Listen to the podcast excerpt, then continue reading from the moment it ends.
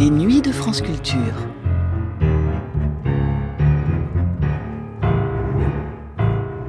Au début des années 1970, l'Argentine a cessé depuis plusieurs décennies de faire le compte des crises qui rythment sa vie politique et sociale. Le pays et sa population sont ballottés entre les élans révolutionnaires ou populistes et les coups de force des militaires. Dans un contraste étonnant avec ces soubresauts, la vie culturelle et artistique du pays, elle, rayonne et s'exporte même dans le monde entier. De Paris à Londres ou New York, on débat des mérites respectifs des grands noms de la littérature du Rio de la Plata, de Borges à Bioy Casares. Mais au sein de ces lettres argentines, la poésie demeure dans l'ombre. On se souvient évidemment de Martine Fierro, la grande épopée gauchesque de José Hernandez, mais depuis cette œuvre fondatrice, écrite en 1872, peu de noms de poètes argentins étaient parvenus jusqu'au public francophone. L'émission que vous allez entendre dans un instant a été pensée et réalisée en 1972 par Odette Aslan et Georges Godbert pour rendre justice à cette poésie argentine encore méconnue en France à cette époque. Une poésie qui ne se cantonne plus à une mystique des confins et des grands espaces de l'Amérique du Sud, qui s'approprie et qui investit pleinement les sentiments et les réalités des temps modernes. Mais en Argentine, il faut toujours en revenir aux grandes figures du XIXe siècle, c'est pourquoi cette émission débute par des lectures de textes d'Esteban Echeverria et José Hernandez, dont un extrait de Martine Fierro en espagnol, avant de donner toute leur place aux poètes du début du XXe siècle, de Leopoldo Lugones à Alfonsina Storni. Alfonsina Storni, poétesse et aussi militante féministe, dont la fin tragique, le suicide en 1938, fut un moment marquant de la vie artistique et intellectuelle de l'Argentine. Voici donc Poète d'hier et d'aujourd'hui, premier volet d'une série de deux émissions sur la poésie argentine, une émission du 23 décembre 1972.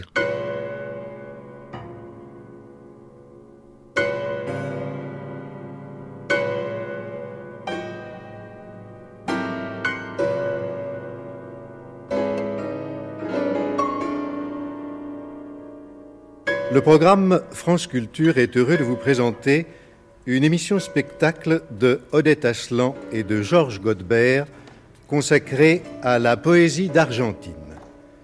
Cette émission a été préparée avec la participation de l'Association culturelle d'Argentine en France et de Thomas Barna, avec la contribution de Roger Caillois de l'Académie française et le concours de René Barrel, Ariel Bustos, comédien argentin, Gianni Esposito,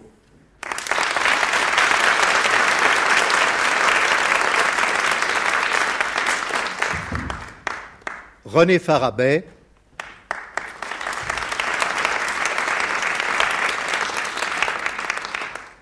Sylvia Montfort,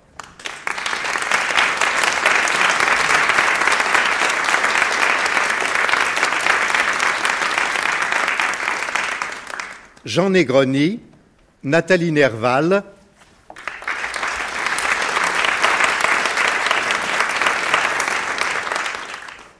Jean Topard,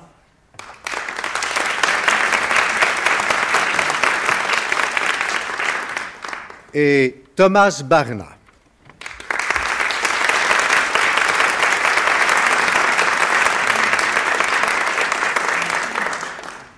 Avec la participation des chanteurs Sylvia Zimmermann et Eduardo Calvo.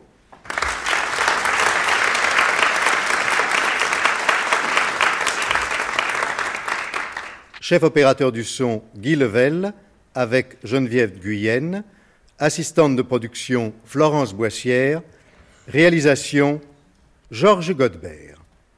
Et voici Odette Aslan.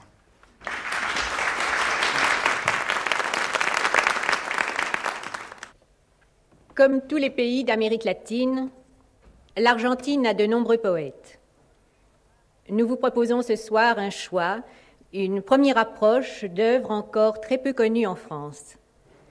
Si le nom de Borges nous est familier, si nous avons lu des contes, des romans, des essais d'écrivains argentins, l'édition française a jusqu'ici très peu révélé leurs poètes. Les deux tiers des textes que nous vous présenterons ont été traduits spécialement pour ces deux émissions. Nous délaisserons la succession stricte des écoles littéraires pour vous convier plutôt à une veillée poétique où se rassemblent tous ceux qui aiment la poésie et laissent toucher leur cœur par le verbe et la musique. L'Argentine est un pays neuf et sa littérature récente. Si l'on fait exception de la période coloniale, où l'on avait hérité des formes littéraires du siècle d'or espagnol, cette littérature n'a que 150 ans d'existence. Poésie épique à la Victor Hugo, ou contemplation du paysage à la Chateaubriand, les débuts de la poésie argentine sont d'inspiration française. Le culte d'Alfred de Musset fut tel que le poète Hilario Ascasubi, venant à Paris, commanda un saule neuf pour la tombe du poète français. Quelques années avant lui, Esteban Echeverría avait séjourné lui aussi à Paris, puisant aux sources du romantisme. Dans ses grandes œuvres lyriques telles que La Captive, Esteban Echeverría décrit longuement les paysages, la pampa solitaire, ce désert qui fait partie du patrimoine argentin et qu'il convient de chanter. Son poème sur l'insurrection de 1839 lui valut les foudres du caudillo Rosas et il dut s'exiler à Montevideo. Romantique dans la pensée et dans la forme, puis poète politique, Echeverría témoigne d'une grande vigueur et s'exprime avec concision dans le sonnet Désir que va vous dire Jean Negroni? Je demande le silence, rien d'autre. Pas de gémissement, de larmes ou de soupirs. À l'instant suprême où je descendrai, glacé dans la demeure de l'oubli. Je ne m'abandonnais jamais à des pleurs stériles, même quand je subis des maux rigoureux. Jusqu'à la lie, j'ai bu les coupes fatales que le malheur impie m'a offertes. Je veux, dans la nuit ténébreuse et froide, dormir sans rien devoir au monde, ni altérer la joie de personne, mourir ainsi que j'ai vécu, solitaire. Toi, recours des malheureux, Dieu de l'oubli, qui mystérieux préside au néant silencieux, couvre de tes ailes le sépulcre d'un inconnu. Bientôt, on vit se développer la littérature gauchesque, du gaucho, directement issue du terroir, exaltant la pampa, la bravoure des gauchos, leur langue randonnée à cheval, et surtout ces joutes verbales auxquelles ils se livraient, improvisant des couplets sur l'amour, la morale, la fuite du temps ou la politique. Hilario Escasubi, Estanislao del Campo et surtout José Hernández ont tenté de transcrire leurs tribulations dans un langage truculent. José Hernández avait vécu avec eux dans sa jeunesse. Son long poème Martin Fierro est écrit en langage dialectal, populaire, rythmé en octosyllabes. Boudé pendant un certain temps par les académiciens, Martin Fierro est devenu le poème national par excellence, une sorte de chanson de geste et le témoignage d'une époque désormais révolue. Le gaucho n'a plus de place dans la civilisation moderne. Ariel Bustos va vous dire quelques strophes du poème de José Hernández dans la langue originale. Martin Fierro nous décrit la vie du gaucho dans la pampa.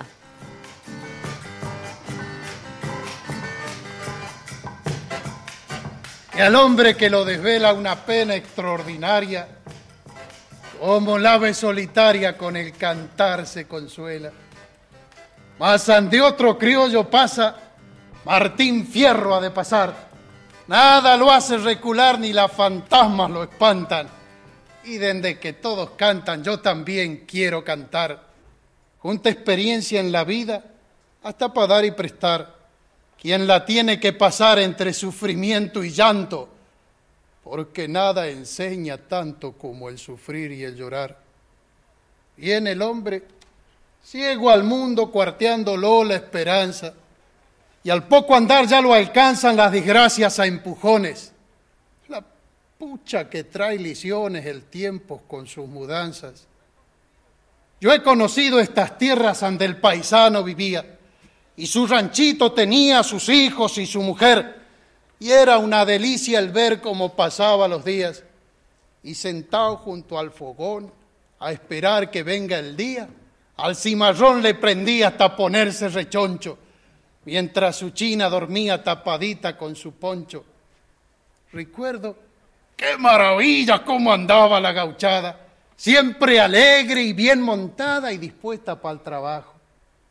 Pero al presente barajo no se la ve de aporreada. Estaba el gaucho en su pago con toda tranquilidad. Pero ahora barbaridad, la cosa está tan fruncida que gasta el pobre la vida en juir de la autoridad pero ponga su esperanza en el Dios que lo formó. Y así me despido yo, que he relatado a mi modo males que conocen todos, pero que nadie contó.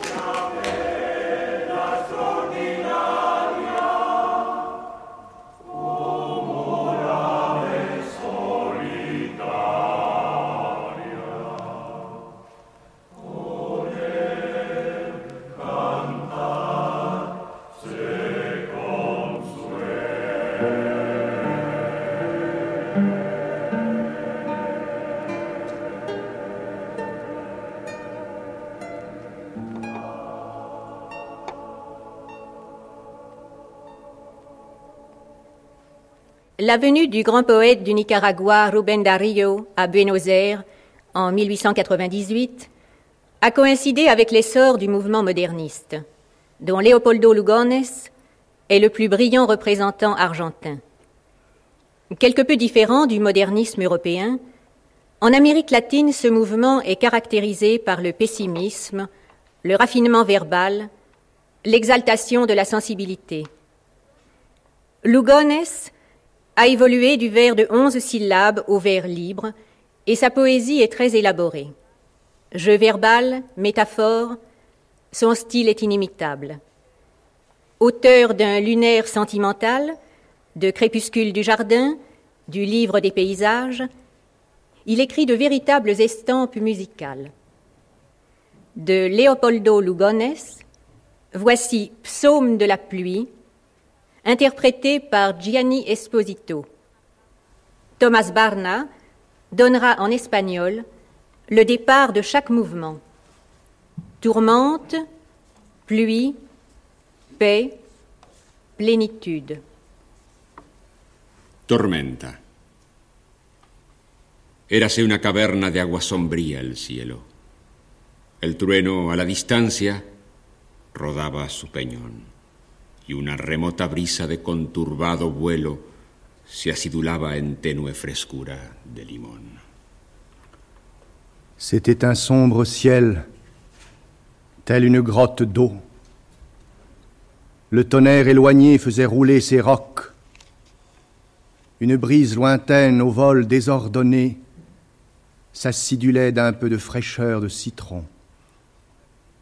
Quand la pluie commença, le champ sec exhala, pareil au pollen chaud, une senteur de trèfle. Et, sous l'obscurité qui pend des noires franges, l'on vit briller le bleu ravivé des chardons. Un fouet fulminant et sournois battit l'air. Une mortelle peur déferla sur la terre. Le firmament entier croula d'un seul éclair, comme un immense toit de fer et de cristal. Lluvia.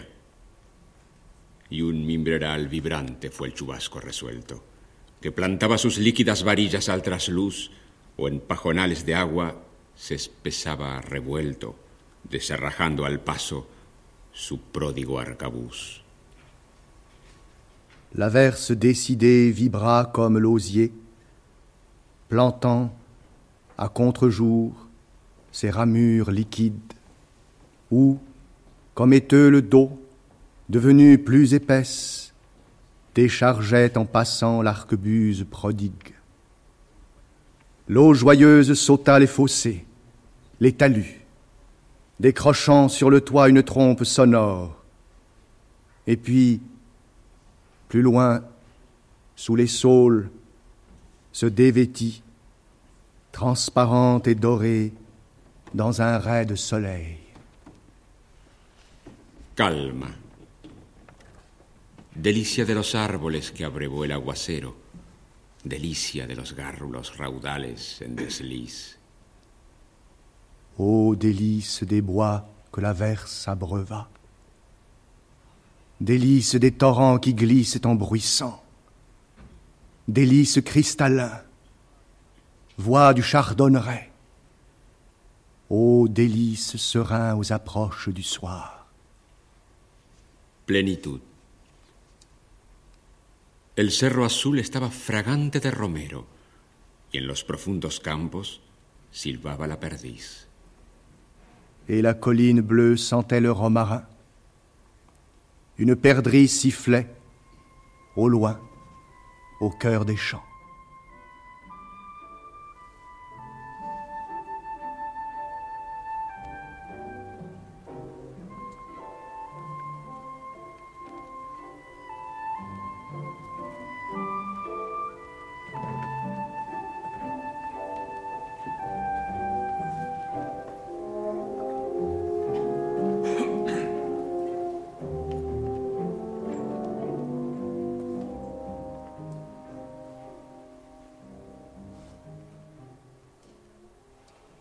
Je n'ai rien d'autre que mes pleurs, je n'ai rien d'autre que mon ombre, dit une vieille chanson quechua.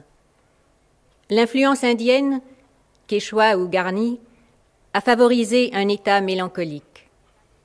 Les vastes étendues désertiques, la Patagonie, la terre de feu, la région tourmentée du sud couverte de sel et de poussière, une nature disproportionnée à l'homme, ou bien la ville neuve gigantesque de Buenos Aires, étouffant les individus, crée un climat oppressant où la sensibilité s'exacerbe. La solitude et la mort sont les deux thèmes majeurs de la poésie argentine. Cependant, la conception de la mort en Amérique latine intègre la vie dans un cycle continu. Dans son poème Alchimie vitale, le poète équatorien Jorge Carrera Andrade ne craint pas de côtoyer sa propre mort avec une discrète mais intense lucidité. En Argentine, Macedonio Fernandez repousse la mort tragique, il la métamorphose. Ses élégies à sa femme morte, Elena Bejamuerte, et seconde élégie, nous font songer avant la lettre au beau vers des luards chantant la mort de Nouche. Du fond de la douleur, Macedonio Fernandez a trouvé l'accent poétique essentiel. Jean Topard vous dira en français un passage de seconde élégie et Thomas Barna un extrait de Elena Bejamuerte en espagnol. Pour que tu ne meurs pas, avec des roses j'écarterai de ton chemin l'heure livide. À la mort, je ferai mordre leurs mortels pétales, jour après jour. Peut-être obtiendrai-je qu'ainsi elle oublie de vouloir tes joues. Dure vision, sur les lèvres de la mort des roses mordues. Mais de cette manière, elle fixera loin de toi son regard.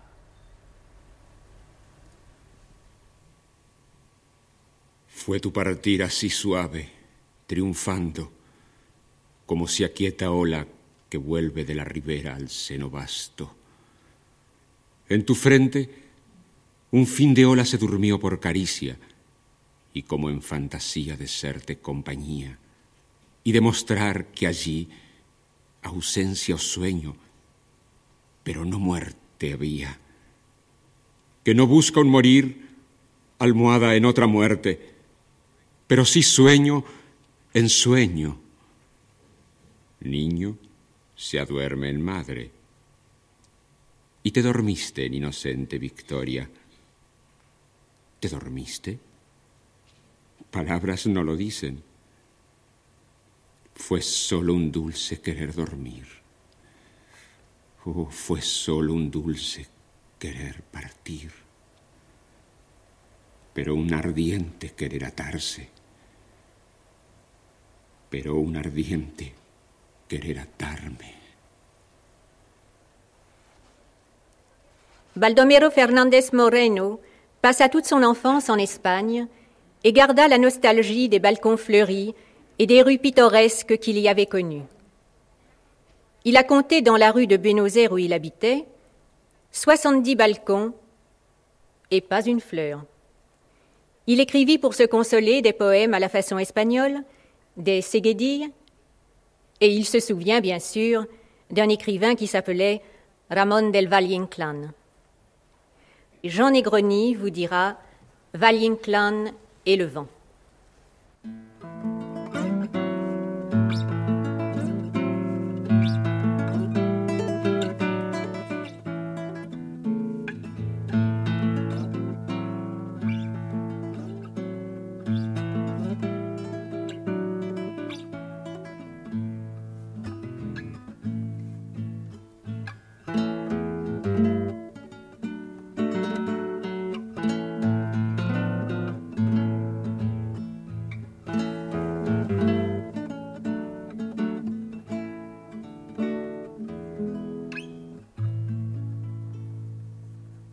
Un après-midi de juin ou de juillet, rue Rivadavia, j'ai vu Ramon del Valle Inclán. Je revenais de Clinicas. Il soufflait un vent terrible. L'après-midi était violacé. Du granit de la place du Congrès venait un froid coupant.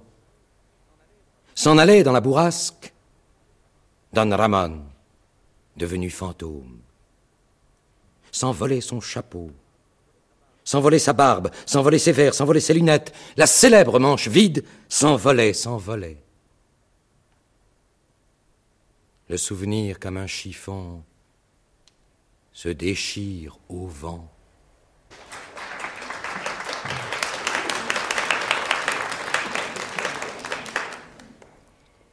Le paysage urbain aussi a inspiré les poètes.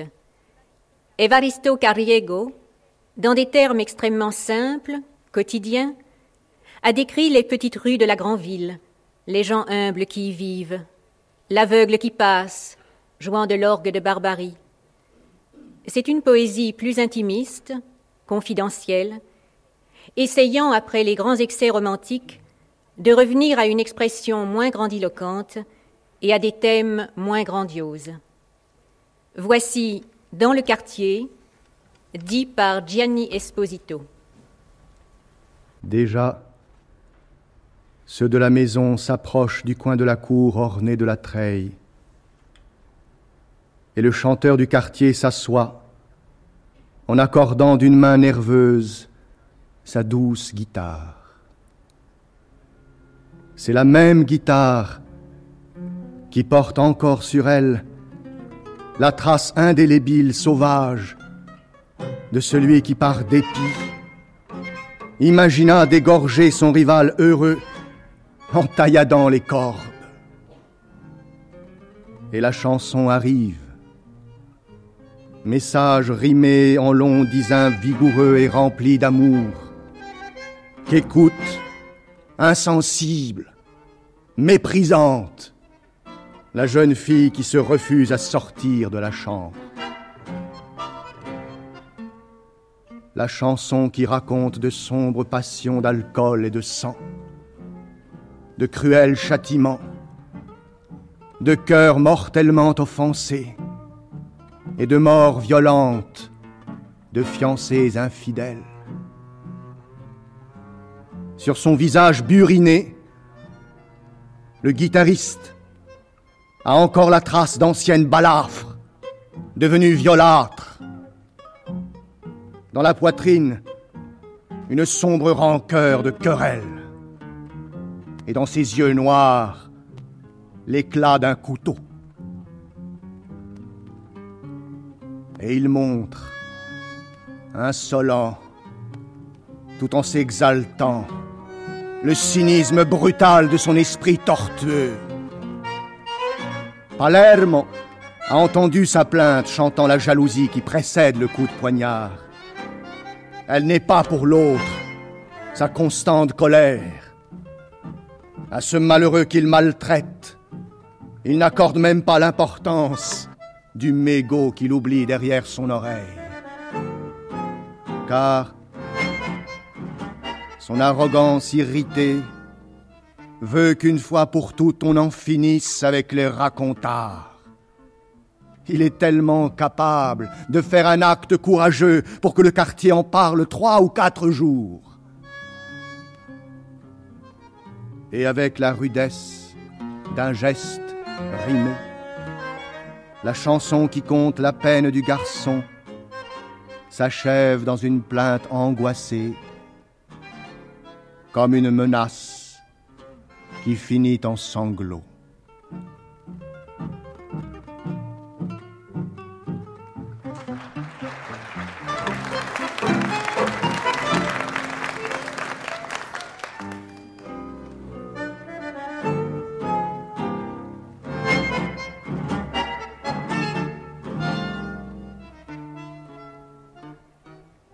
La poésie féminine est nombreuse en Amérique latine. Gabriela Mistral, chilienne, remporta le prix Nobel. Delmira Agustini et Juana de Ibarburu, qu'on appela Jeanne d'Amérique, sont célèbres en Uruguay. En Argentine, Alfonsina Storni, née à la fin du siècle dernier, a été une féministe passionnée, revendiquant sa liberté, traitant l'homme d'égal à égal d'une sensibilité aiguë, elle ressentit plus que tout autre l'isolement, l'étouffement qui, dans cette grande ville tentaculaire de Buenos Aires, étreint les rêveurs, les sentimentaux atteints du mal de vivre. Rues parallèles ou perpendiculaires tracées au cordeau, où tout est carré, à perte de vue. Les gens ont l'âme carrée, se plaint Alfonsina qui finit par verser une larme carrée. Extrêmement lucide, elle a le sens de l'humour, et ses poèmes les plus sentimentaux sont teintés d'ironie. Parfois violente, souvent pessimiste, elle est attirée par le paysage marin, symbole de mouvement et d'évasion, promesse de résurrection. Elle décrit dans ses poèmes les longs rivages où se brisent les vagues. Elle s'y promène, elle y mourra. Alfonsina Storni s'est suicidée dans la mer à Mar del Plata en 1938. Voici deux strophes dites par Sylvia Montfort, où Alfonsina Storni exprime son dédain pour l'homme qui n'est pas à sa mesure, puis le poème prémonitoire Sortie, dit par Nathalie Nerval, où elle imagine qu'elle entre dans l'eau et s'y enfonce pour mourir. Oui, je me meus, je vis, je m'égare. Oh, qui court et s'entremêle. J'éprouve le vertige féroce du mouvement. Je flaire les forêts. Je touche la terre fraîche. Oui, je bouge. Je vais à la recherche de soleil, d'aurore, de tempête, d'oubli. Que fais-tu là-bas, misérable et paré? Tu es la pierre à côté de laquelle je passe.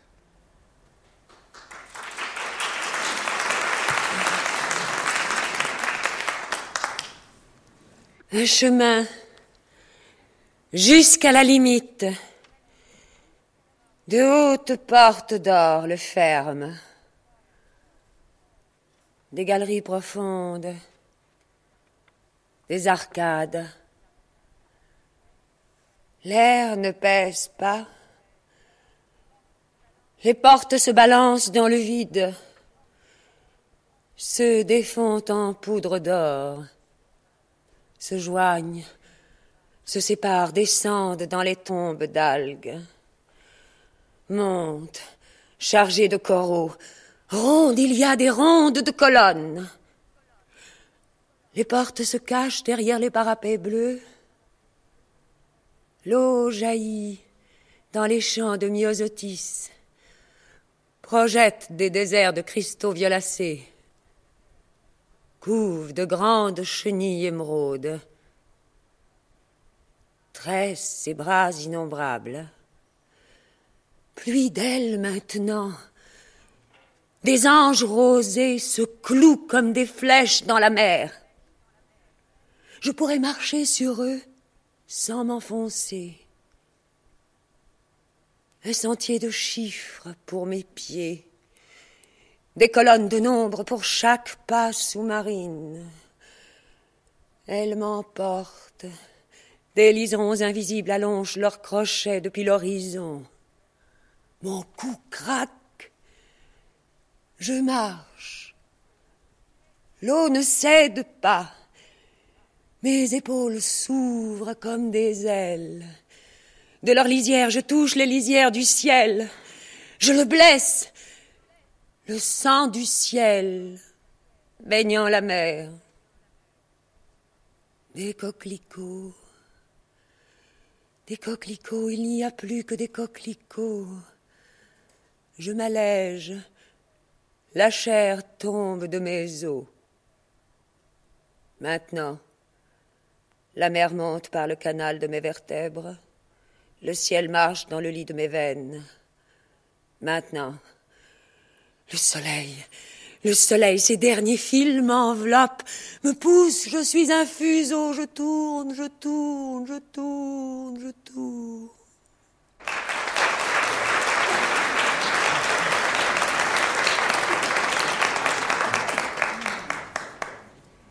En souvenir d'Alfonsina Storni, écoutons Mercedes Sosa chanter le poème que Félix Luna lui a dédié et qui sera dit ensuite par René Farabet.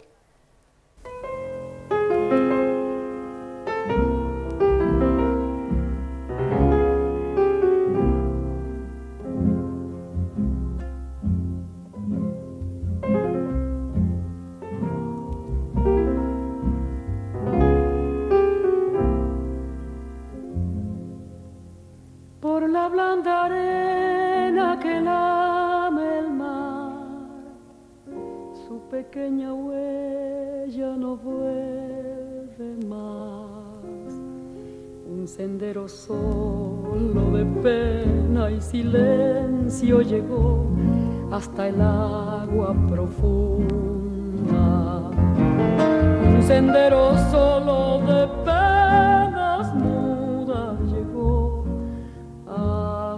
espuma.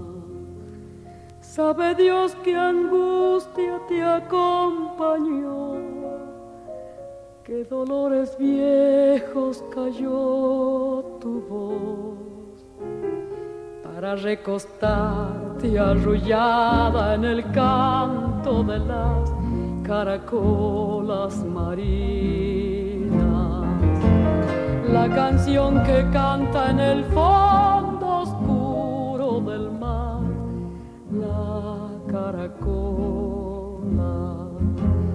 Te vas, Alfonsina, con tu soledad, que poemas nuevos fuiste a buscar una voz antigua de viento y de sal. Te requiebra el alma y la está llevando. Y te vas hacia allá como en sueños,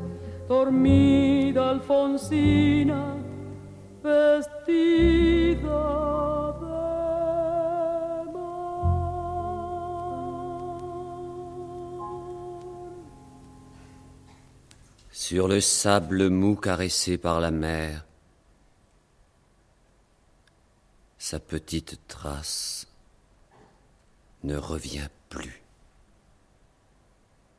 Il n'y a qu'un sentier de silence et de peine qui va jusqu'à l'eau profonde. Il n'y a qu'un sentier de peine muette qui va jusqu'à l'écume. Qui sait quelle angoisse t'a accompagné? Et quelle douleur vieille ta voix a tue pour que tu t'allonges, enroulé dans le chant des conques marines, dans la chanson que chantent au fond obscur de la mer les coquillages. Tu t'en vas, Alfonsina, avec ta solitude.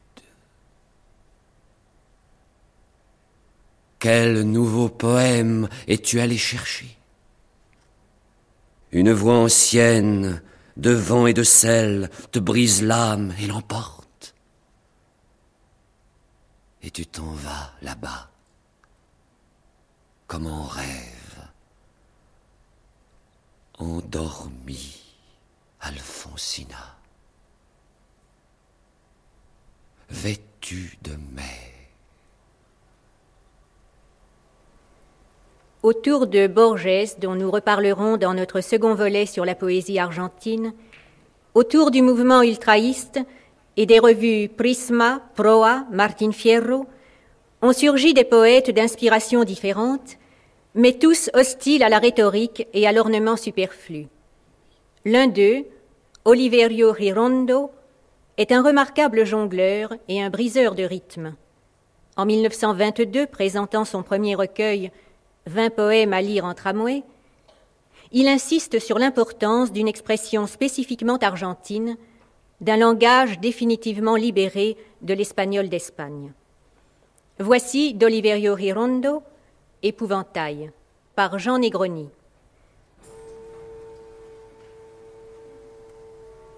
Que les bruits te perforent les dents, comme une lime de dentiste, et que la mémoire t'emplisse de rouille, d'odeurs décomposées et de paroles brisées. Qu'il te pousse sur chaque port une patte d'araignée. Que tu ne puisses t'alimenter que de jeux de cartes usagés. Et que ton sommeil te réduise comme un pilon à l'épaisseur de ton portrait.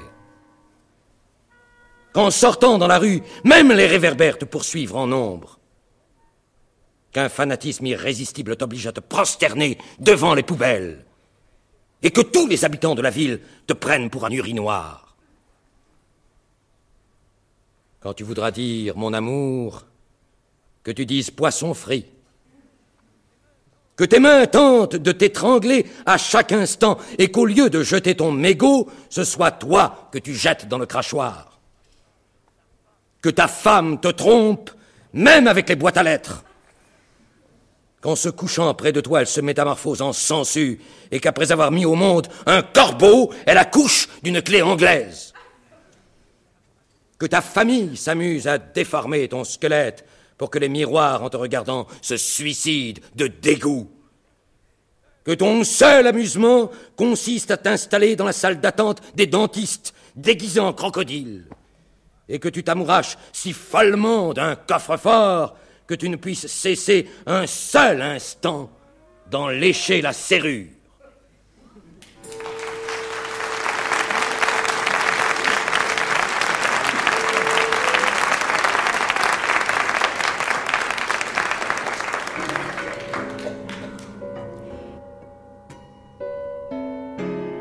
Cette émission a été diffusée pour la première fois sur France Culture le 23 décembre 1972.